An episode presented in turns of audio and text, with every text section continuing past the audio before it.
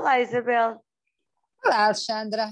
Olha, agora que já passaram as, as autárquicas uh, e, e, e falou-se muito deste tema que hoje vamos falar aqui também, uh, um pouco quase para dizer às pessoas que isto tem que ser refletido na nossa intenção de voto, mas nós queremos falar disto para lá da, das eleições e não resistimos voltar ao tema da refinaria de Matosinhos, das declarações do, do Primeiro-Ministro e, e, do papel que supostamente a Galp teria que ter tido neste, neste processo todo.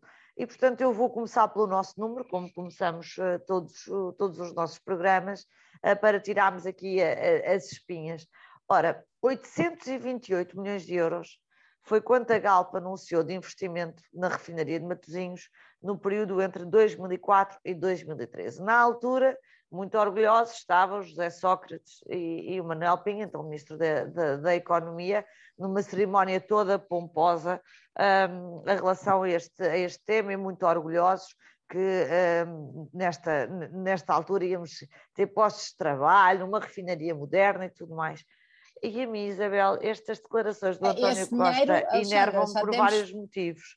Uh, Deixa-me só, só temos dizer... explicar que esse dinheiro era dinheiro que a refinaria ia investir, não era o. Dinheiro refin... Exatamente, dinheiro que a refinaria ia investir e criar postos de trabalho e etc. E a mim, uh, eu não posso deixar de me irritar Sempre esta conversa de uh, pormos as empresas uh, a investir em determinados pressupostos, depois lembramos que o mundo mudou e afinal já não é nada disto, e agora as empresas que fiquem a arcar com o investimento e ainda se preocupem com as pessoas e tudo mais um par de botas. Eu acho isto inenarrável.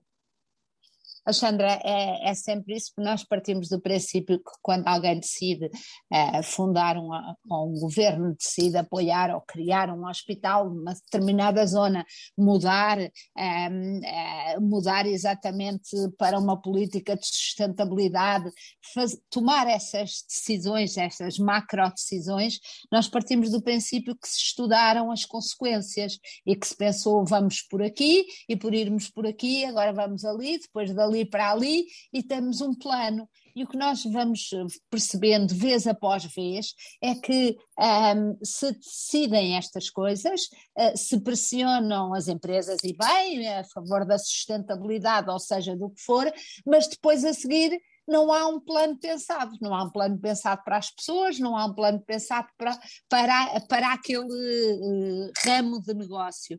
E as empresas uh, andam ali a correr atrás das medidas que, uh, que os governantes vão, vão pensando sem também poderem, por causa disso, ter previsibilidade.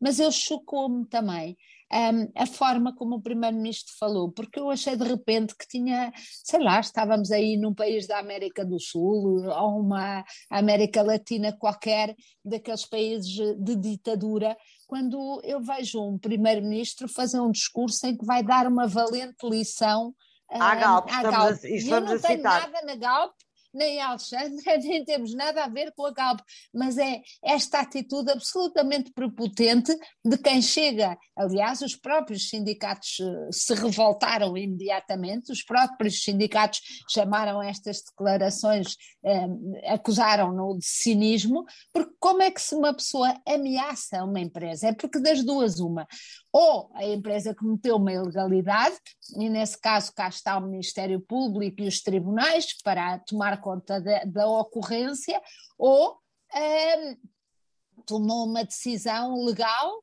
e, e, portanto não há lugar a raspanetes. Quer dizer, eu acho que esta. Não, é um raspanete, esta, este... é, um, é um raspanete em tom de, de ameaça. E, e, eu acho que isso é que é, é perigoso e nos deve eh, chocar a todos este iliberalismo de esquerda uh, que se instala, pelo menos na retórica, mas é na retórica que as coisas começam. Um, e, e, há mais eleições para vir, não só da autárquicas falamos. E nós não nos podemos esquecer um, dos perigos desta retórica, que fala quase de propriedade de terreno, porque depois também ouvimos o Primeiro-Ministro a dizer que uh, a Galp não faria aquilo que entendesse com, com aqueles terrenos.